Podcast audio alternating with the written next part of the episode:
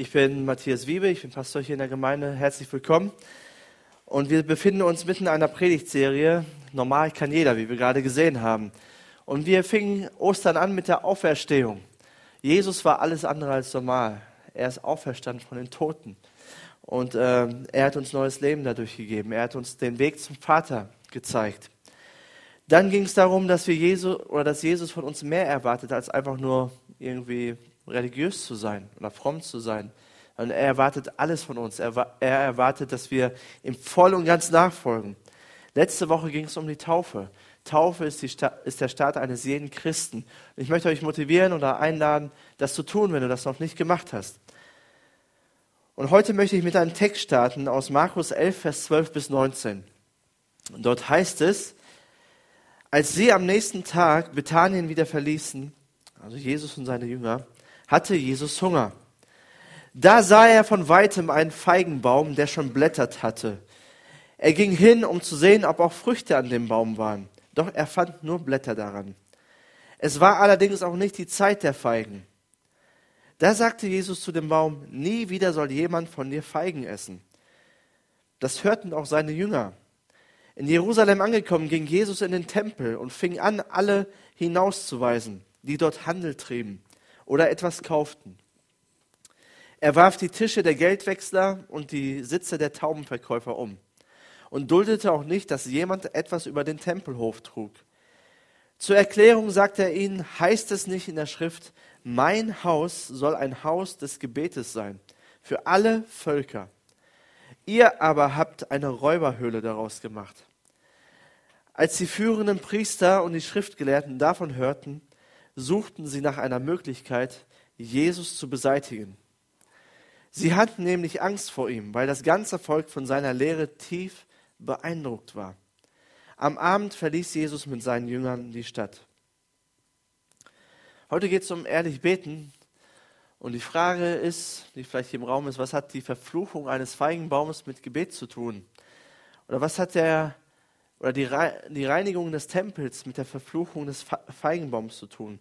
Und ich möchte ein bisschen darüber sprechen und nachher möchte ich euch ein paar Gebetstipps mitgeben, wie wir beten können oder welche Gebete auf jeden Fall erhört werden. Und ähm, ja, was ist das Problem mit dem Feigenbaum? Warum macht Jesus das? Der arme Baum, oder? Er hätte vielleicht auch eine zweite Chance verdient. Der hatte doch Blätter und so weiter. Die Früchte waren noch nicht da. Und Jesus hat aber keinen Wutanfall. Und zwar war es so mit dem Feigenbaum, dass ein Feigenbaum zwei Sorten von Früchten hatte. Einmal die Feigen natürlich, aber dann gab es so kleine runde Knötchen an den Blättern. Und die hat man sich so abgepflückt, wenn man so zwischendurch, wenn man unterwegs war, was essen wollte. Und ähm, Jesus sieht das, die, diesen Baum, und er wollte sich wahrscheinlich so Knötchen nehmen, weil es gab noch keine Feigen zu dem Zeitpunkt, die Ernte war noch nicht reif aber findet keine und ärgert sich. Er hat Hunger, kann ich verstehen. Aber er weiß, wenn ein Feigenbaum nicht solche Knötchen hat, dann ist es mit dem Feigenbaum zu Ende. Dann bringt das nichts mehr. Und das tut er kurz vor der Tempelreinigung. Aber eigentlich geht es gar nicht so um diesen Feigenbaum. Es gab zig andere auch. Jesus will seinen Jüngern und auch uns eine Lektion erteilen. Und zwar eine Lektion über leere Frömmigkeit. Leere Frömmigkeit, die nichts bewirkt, die einfach nur religiös ist. Und dieser Feigenbaum stand zur falschen Zeit am falschen Ort und ist einfach nur Anschauungsmaterial für uns. Und der Feigenbaum ist auch ein Bild zum einen für das damalige Israel, besonders für die religiösen Führer, für die Pharisäer, die, die sich so geärgert haben über Jesus. Und ähm, Jesus will ihnen sagen, ihr tut nicht das, was ihr sollt. Es ist keine Frucht bei euch. Ihr seid einfach nur, ihr habt irgendein System erschaffen und ihr seid einfach nur religiös geworden. Und der Feigenbaum ist, der, ist die Theorie und die Tempelreinigung ist dann praktisch. Also das beides gehört zusammen. Was hat es mit dem Tempel auf sich? Ich habe euch mal so einen äh, Tempel mitgebracht. Das ist der Herodianische Tempel, den Herodes aufgebaut hat. Der Tempel von Salomo wurde ja zerstört. Und äh, der Herodes hat es aufgebaut, viel prunkvoller, als es eigentlich mal war. Und dort, ähm, so an den Seiten, ne, rechts und links, ist ja so eine große freie Fläche. Und das ist der Vorhof der Heiden gewesen. Das heißt, Vorhof, oder da durften alle Nichtjuden hin. Ähm, somit durften sie auch in den Tempel, aber nur im äußeren Bereich. Aber dort fand der ganze Handel statt. Der ganze Geschäft, der ganze äh, Vermarkten mit äh, Lämmern und so weiter, Opfertiere. Und man sagt, oder ein Historiker hat gesagt, dass in so einer Passawoche, in der wichtigsten Woche eines Juden, so circa 255.000 Lämmer verkauft wurden und geschlachtet wurden. Also ihr könnt äh, euch das vorstellen, wie es da erstmal roch und wie es da aussah. Also wie, also heute vergleichbar vielleicht mit der Frankfurter Börse, ein totales Chaos. Keiner blickt durch, habe ich noch nie durchgeblickt. Oder wie auf dem Viehmarkt, wo es turbulent zugeht. Und Jesus schmeißt alle raus. Er hat genug davon, er kann das nicht ertragen. Und er sagt, hey, ihr habt daraus eine Räuberhöhle gemacht, ein Verkaufsplatz. Ihr, ähm, es ist nicht mehr das, was es, wofür es da ist. Es soll ein Bethaus sein für alle Völker. Und die Menschen, die sind beeindruckt von dem, was Jesus sagt. Warum sind sie beeindruckt? Denn die Menschen damals dachten, wenn der Messias kommt, dann wird er den Tempel reinigen. Das wird er tun. Aber er wird ihn reinigen von allen Nichtjuden, von allen Heiden. Die wird er rausschmeißen. Und jetzt kommt Jesus und er reinigt den Tempel, aber er ist praktisch Anwalt für die Heiden. Versteht ihr? Er sagte, das Haus soll ein Bethaus sein für, die, für alle Völker, für jeden. Und das, da waren sie tief beeindruckt und die Pharisäer oder die religiösen Führer, die konnten das überhaupt nicht leiden. Er stellt das ganze Opfersystem in Frage.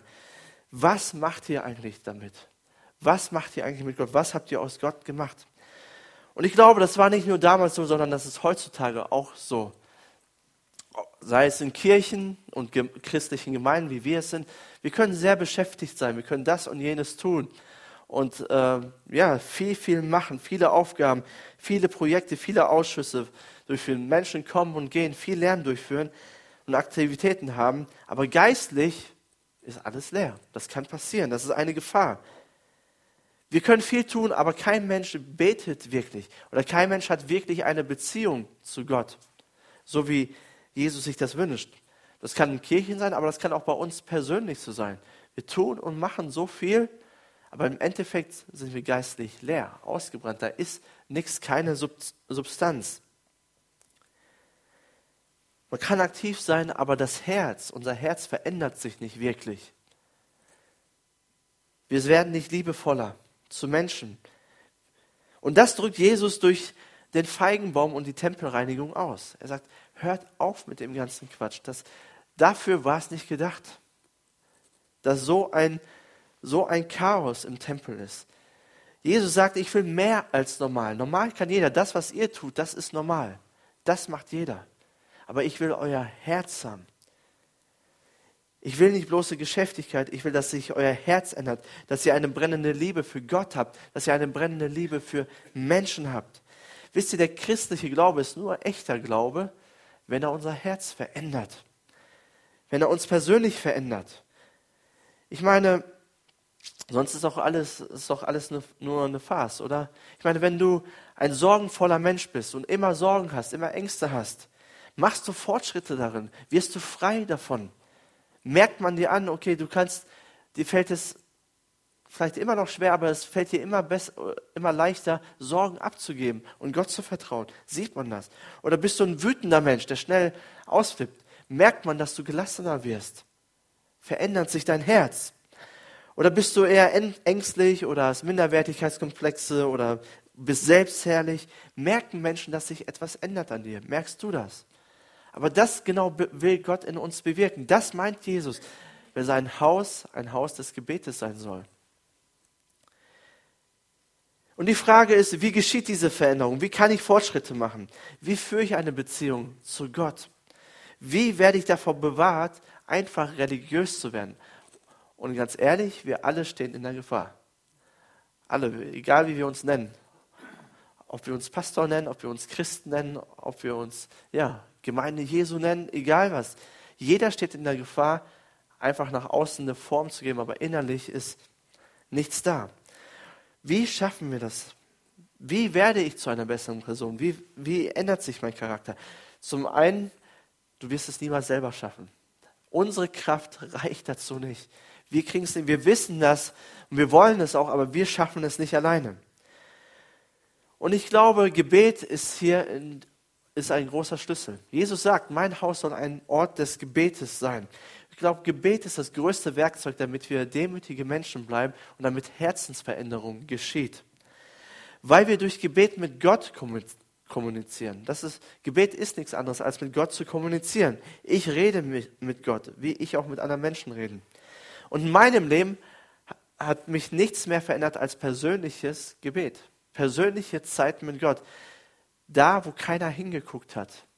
Da, wo ich nichts vorspielen konnte oder auch musste. Wo ich so sein konnte, wie ich bin. Und da sind Dinge passiert, wo Gott an meinem Herzen gearbeitet hat.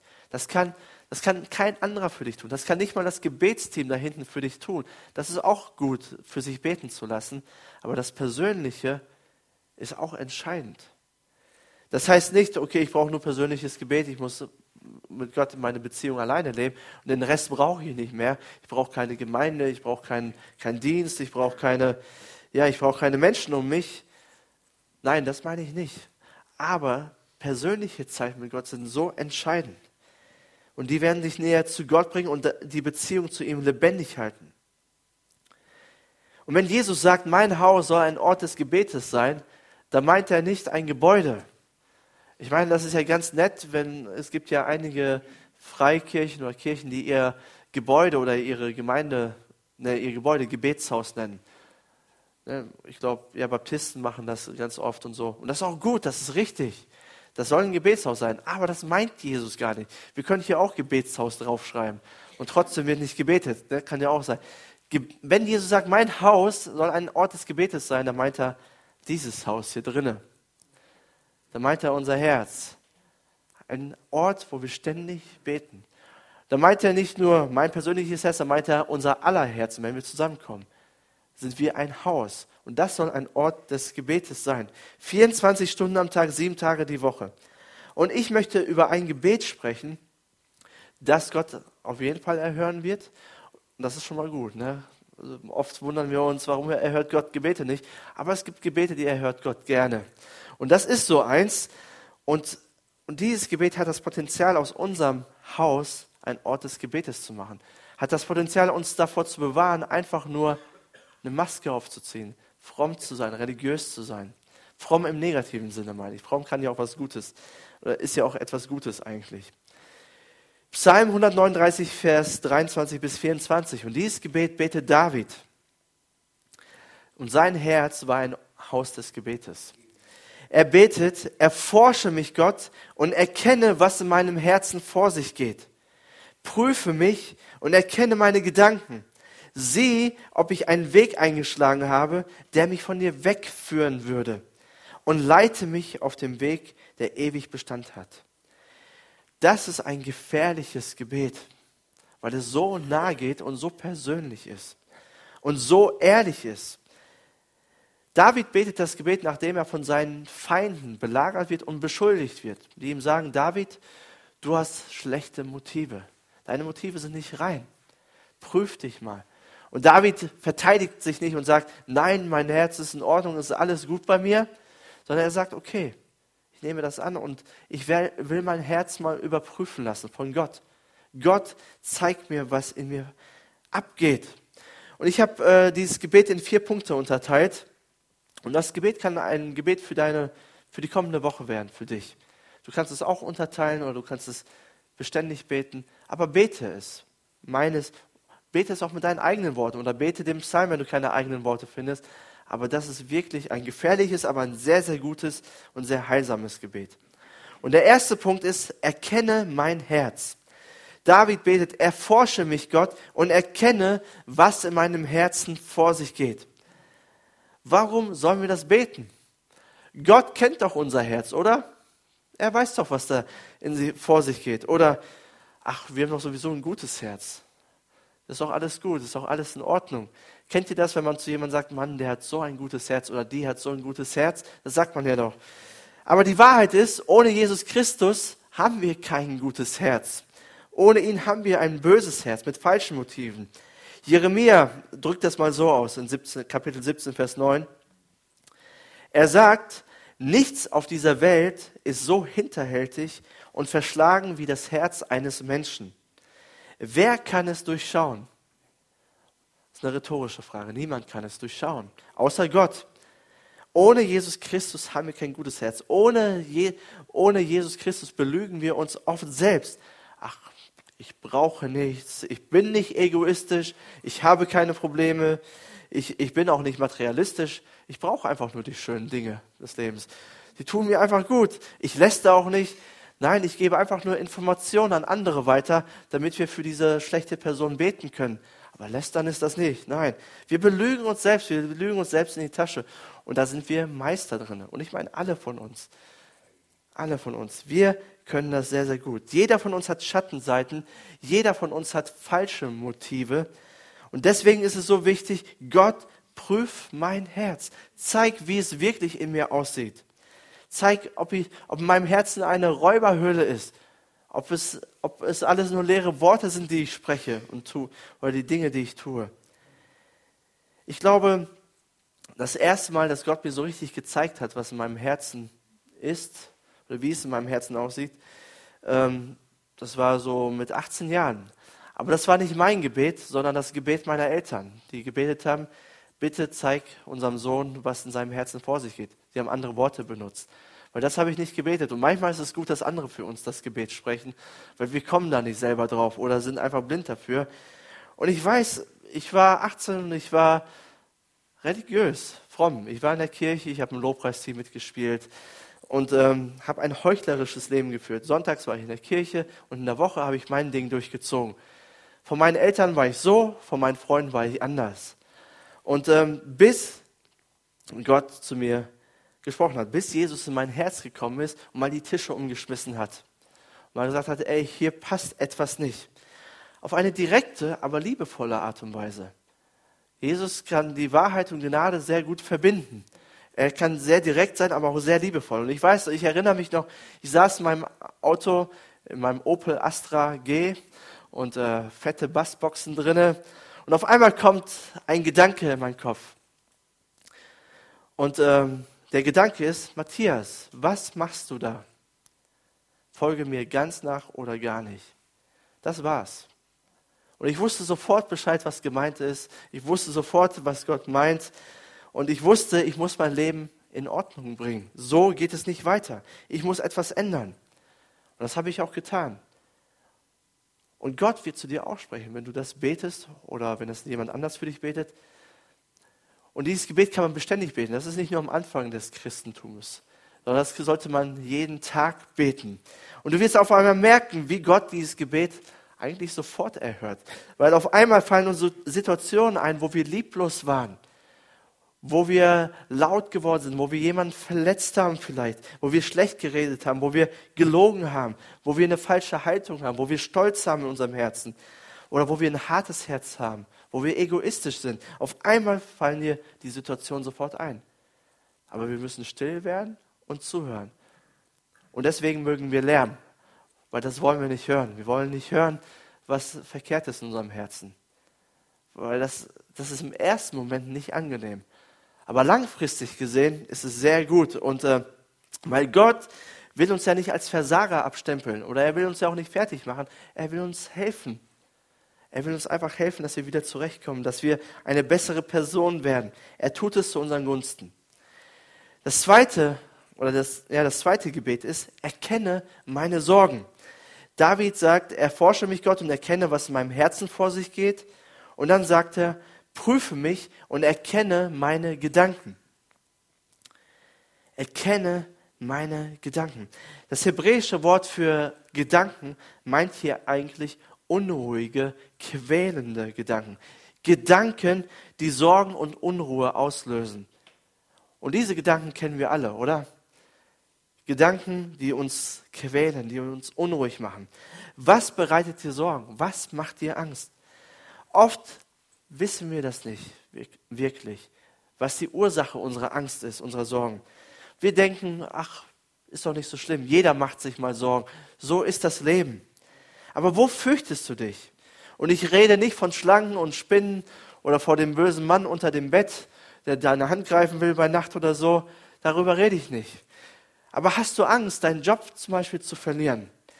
Hast du Angst, bis zu einem bestimmten Alter nicht verheiratet zu sein? Hast du Angst, nicht weiterzukommen in deiner Beziehung oder in deiner Ehe?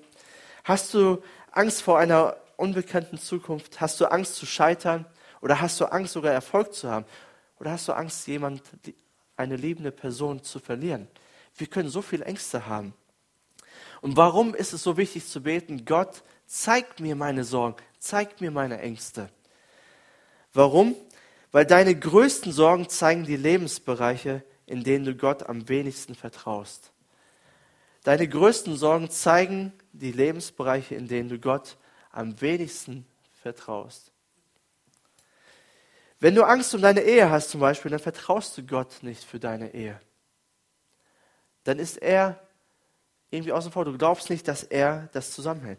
Wenn du Angst um deine Finanzen hast, dann vertraust du Gott nicht als deinen Versorger. Obwohl er es ja gesagt hat. Wenn du Angst um deine Kinder hast, dann vertraust du Gott nicht, dass er für deine Kinder da ist und sie beschützen wird. Deine größten Sorgen zeigen die Lebensbereiche, Entschuldigung, dass das Wort falsch geschrieben ist, Lebensbereiche, in denen du Gott am wenigsten vertraust. Und was kann man am besten gegen ängstliche Gedanken tun? Wie geht man damit um? Füll deine Gedanken mit guten Gedanken, mit positiven Gedanken, mit göttlichen Gedanken. Weil die Bibel sagt, Liebe vertreibt alle Furcht. Oder Gott hat uns nicht einen Geist der Furcht gegeben, sondern der Kraft und der Liebe und der Besonnenheit. Wenn es um deine Ehe geht, Gott ist derjenige, der euch zusammengeführt hat, der euch liebt und der euch Liebe geben möchte. Wenn es um deine Finanzen geht, füll dein, dann musst du, musst du dir sagen, Gott ist mein Versorger. Er hat gesagt, sorgt euch nicht.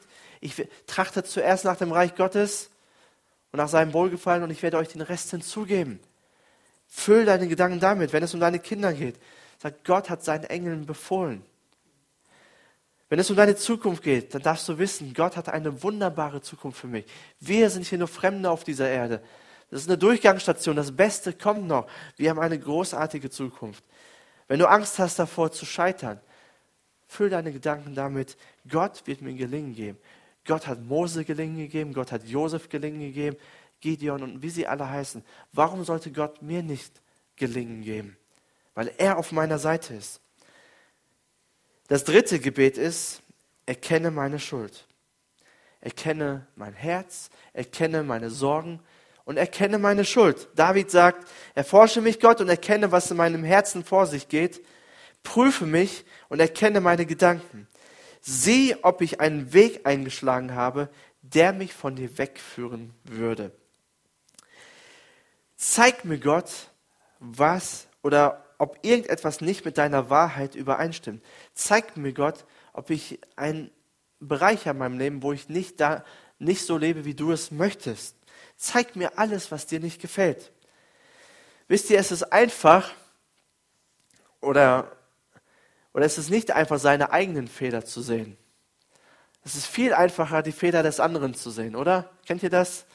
Man sieht die viel schneller und sofort und Hast du gesehen, was der gemacht hat?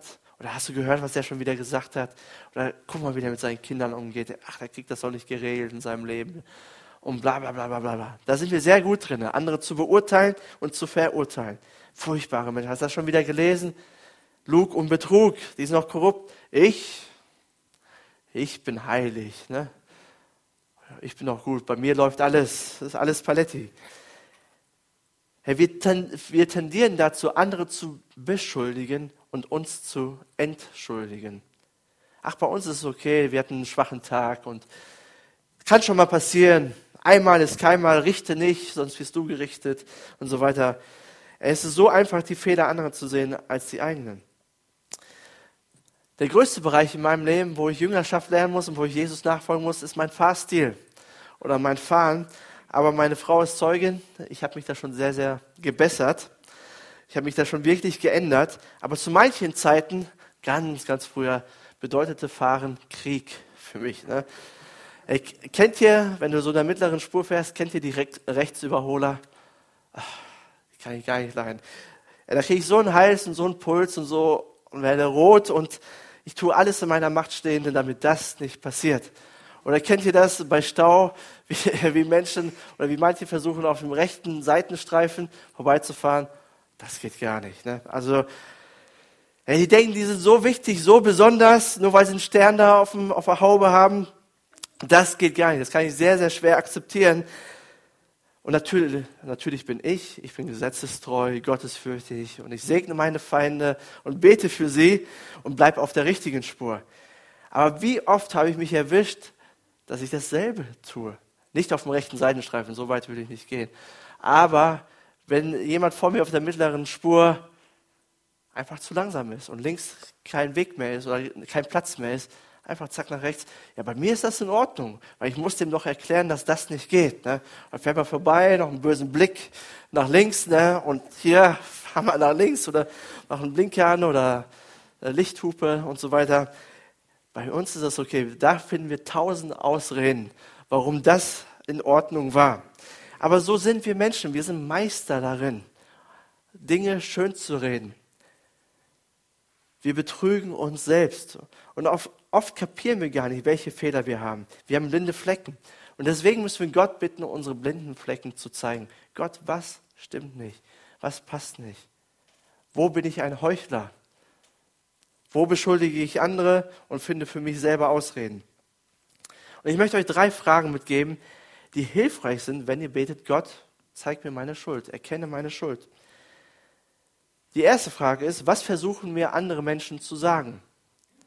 Manchmal ist es ja so, oder mit anderen Worten, wenn drei, vier Leute dir immer versuchen, dasselbe zu sagen, hey, kannst du mal darauf achten, hey, vielleicht, das war nicht in Ordnung, was du gemacht hast, da hast du ein Problem, dann sollte man mal genau hinhören und sagen, vielleicht stimmt da wirklich das etwas nicht, vielleicht muss ich da etwas in Ordnung bringen. Ich falle immer wieder in dasselbe Muster.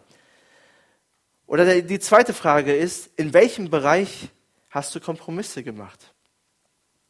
ach, das war vielleicht nicht ganz richtig, aber es musste sein, es war eine Notlüge, ich verletze doch niemanden damit, ist schon okay. Kompromisse machen können wir auch sehr gut. Es war nur eine Ausnahme. Weil die dritte Frage ist, in welchem Bereich verteidigst du dich immer wieder? Nein, ich will nicht darüber reden, richte mich nicht, ich habe kein Problem damit.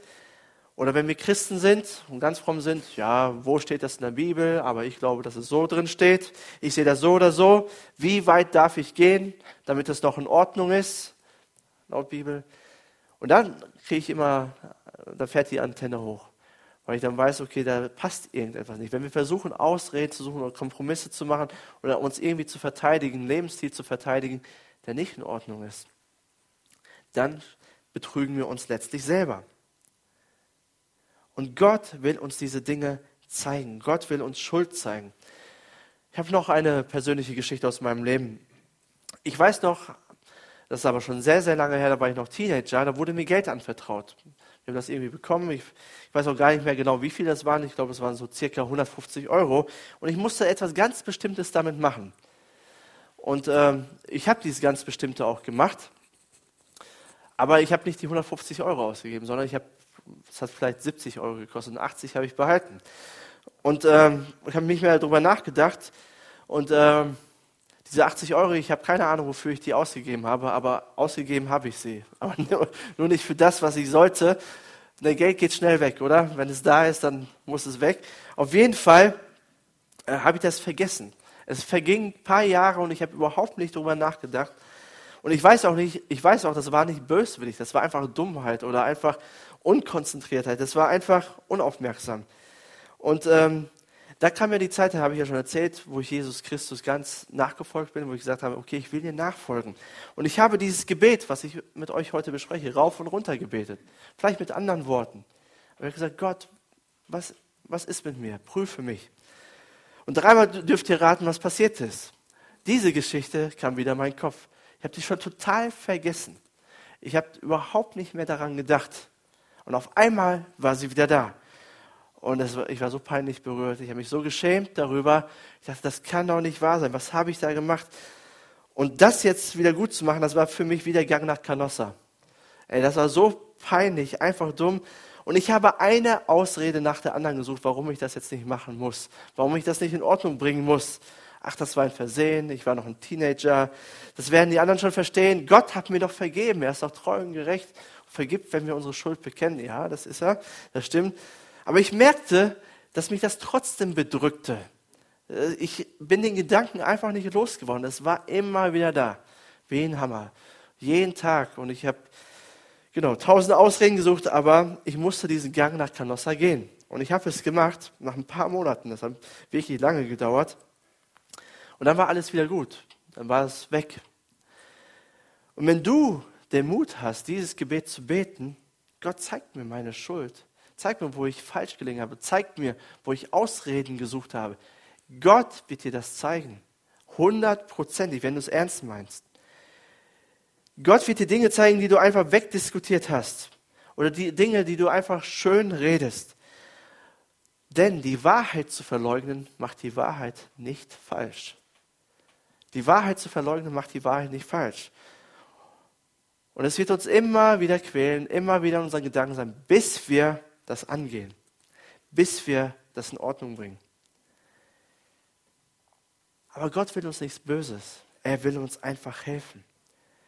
Er ist treu und gerecht und er vergibt uns unsere Schuld. Aber in der Bibel heißt es auch, wir sollen einander unsere Schuld bekennen. Jakobus 5, Vers 16. Warum? Damit wir heil werden, damit wir gesunde Persönlichkeiten werden. Wisst ihr, und wir werden feststellen, dass wir nicht perfekt sind. Wir alle müssen diesen Gang nach Canossa gehen. Wir alle müssen das tun. Und nebenbei gesagt, wenn du denkst, du bist perfekt, dann bist du falsch hier in der MG, weil hier sind alles unperfekte Menschen, die einen perfekten Gott dienen, der sie trotzdem liebt, der sie kennt und trotzdem liebt. Wir wollen durch die Liebe Gottes transformiert werden. Und wir brauchen das. Aber das geht nur, wenn wir anfangen, ehrlich zu werden wenn wir anfangen, dieses Gebet ehrlich zu beten. Und wenn ich das alles so betrachte, dann stelle ich fest, ich brauche Jesus. Ich brauche ihn. Ich brauche seine Gnade.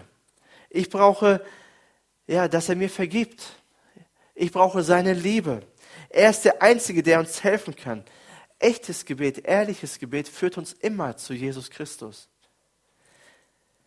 Ehrliches Gebet zeigt uns immer, wer wir sind ja, dass wir schuldig geworden sind, dass etwas nicht in Ordnung ist.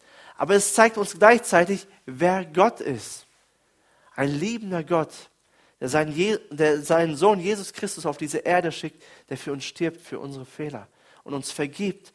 Ein liebender Gott, der uns kennt und trotzdem über alle Maßen liebt und uns helfen möchte.